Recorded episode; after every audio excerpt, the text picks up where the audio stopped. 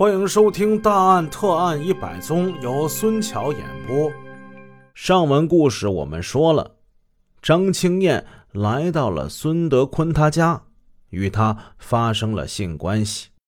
当一切过去之后，孙德坤冷静了下来。他觉得这个女人继续在这儿待着，只会给自己增添无尽的烦恼，赶紧得让她走。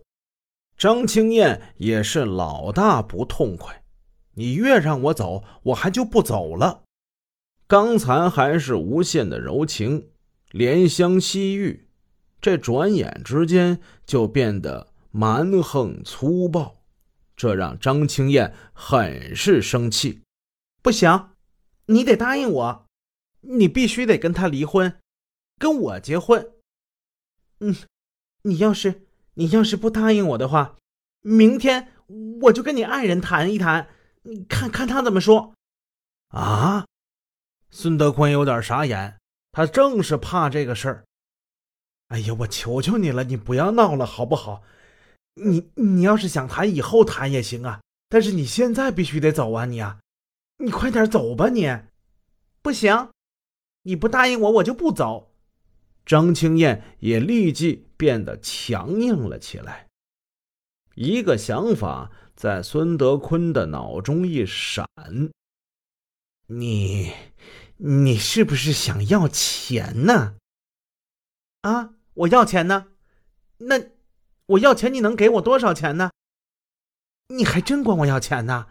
你你要多少钱呢？要多少？十万。”你给我十万，然后我就消失的无影无踪。什么？十万？孙德坤两眼发直。十万，我一万我也拿不出来呀。要不你就给我十万，要不然你就答应我的要求，痛快跟他离婚。原来这个女人为的不是钱。孙德坤现在算是明白了。张青燕此时的态度越来越强硬，声音也是越来越大，这使他更加的恐惧。不行，我得赶紧把他弄走。孙德坤走到门口，把大衣给张青燕穿好，然后穿上鞋，低下身子系鞋带儿就在这个时候，张青燕从沙发附近。拿来了一把羊角锤，他举起来威胁道：“你要是不答应我，我就把你家砸了。”他边说边挨进了电冰箱。孙德坤一把将锤子给夺了下来，扔到了地上。这个疯女人！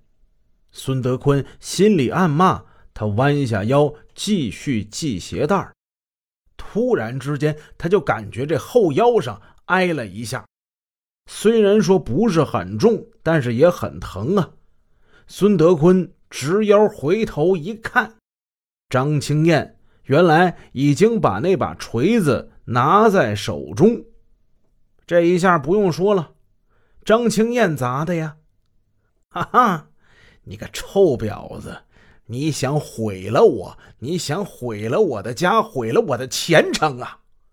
孙德坤不干了，他两眼喷火，杀心骤起，他一把夺过了锤子，照着张青燕的头部就是狠狠的三下。你他妈是毁了我呀！你他妈也值十万块，十万块！张青燕挨了三锤。他摇摇晃晃的跌倒在地板之上，头上血流如注。孙德坤有点慌了。我，哎，哎，也罢。孙德坤把牙一咬，拿来了一根一米来长的绳子，拿这绳子就把张青燕的脖子给系上了。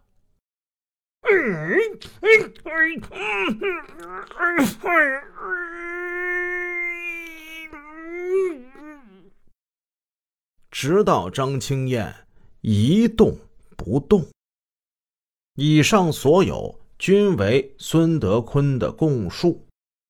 但是如果大家闭上眼睛，好好琢磨一下这案子，不能让人不觉得疑点重重。他总是感觉有很多不合理的地方。大家想想，为什么这张青燕她就能找到孙德坤的家呢？而且恰恰就是他爱人不在家的那一天找了过去呢？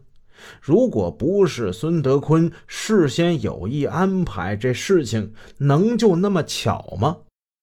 为什么一个像张青燕这种公认的性格内向的姑娘，头一次到了孙德坤家，就会俯首贴耳的跟他发生性行为？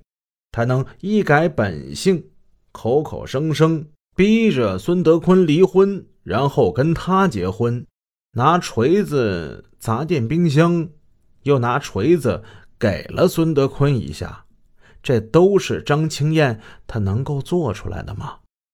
张青燕已经悲惨的死去了，不能跟这孙德坤当堂对质，一切都只能听孙德坤那两片嘴说了。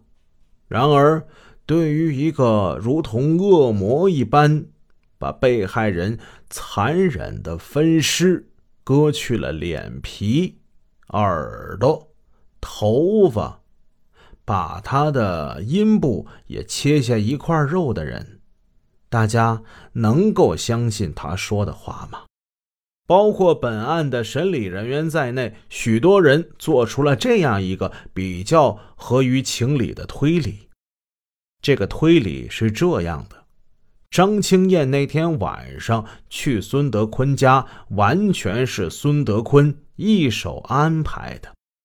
张青燕到了孙德坤家之后，也发现孙德坤是有家庭、有老婆、有孩子的人了，这还能看不出来吗？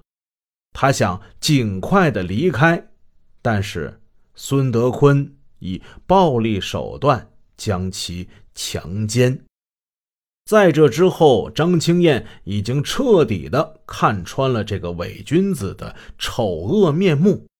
他扬言要揭露孙德坤，引起了孙德坤的恐惧，临时起意，残忍的杀害了这个无辜的姑娘。孙德坤杀人之后，用三轮摩托车把张青燕的尸体运到自家的小仓库。扔进了菜窖之内，然后擦掉了车上的血迹，返回屋内，洗净了墙上和地上的血迹，把血衣清洗。第二天，他在上班的路上，把凶器羊角锤扔进了一个垃圾桶内。到了中午的时候，他在旧物市场买了一把同样的羊角锤，一把尖刀。在菜窖里分了尸。天黑之后，他把被害人的衣物、尖刀、割下来的头发、脸皮等物装入了编织袋，倒入了新开河中。他利用值夜班之际，到友谊派出所借出了吉普车，把尸体装入车的后备箱，运至了抛尸现场。孙德坤这个恶贯满盈的家伙即将走入他人生的终点。一九九三年九月十九号，沈阳市中级人民法院作出了一审判决：孙德坤犯杀人罪，判处死刑，剥夺政治权利终身；犯脱逃罪，判有期徒刑两年，合并决定执行死刑，剥夺政治权利终身。孙德坤不服判决，上诉到辽宁省高级人民法院。在高院审理期间，这个被人骂为“死不起”的家伙又开始编他的新故事了。在他的新版故事之中，他推翻了原有供词。他的新供词是这么说的：“说张青燕是被他一个朋友在他家里杀死。”他只是帮忙运尸、抛尸，但是他说不清楚那个朋友姓字名谁，为什么要杀张青燕，因为这个世上本来也没有这个人呐。省高级人民法院最终做出了裁定，驳回他的上诉，维持原判，等待这个罪恶滔天的杀人犯的是一颗正义的子弹。好，这个故事也给大家讲完了。明天开始，咱们再讲新的故事。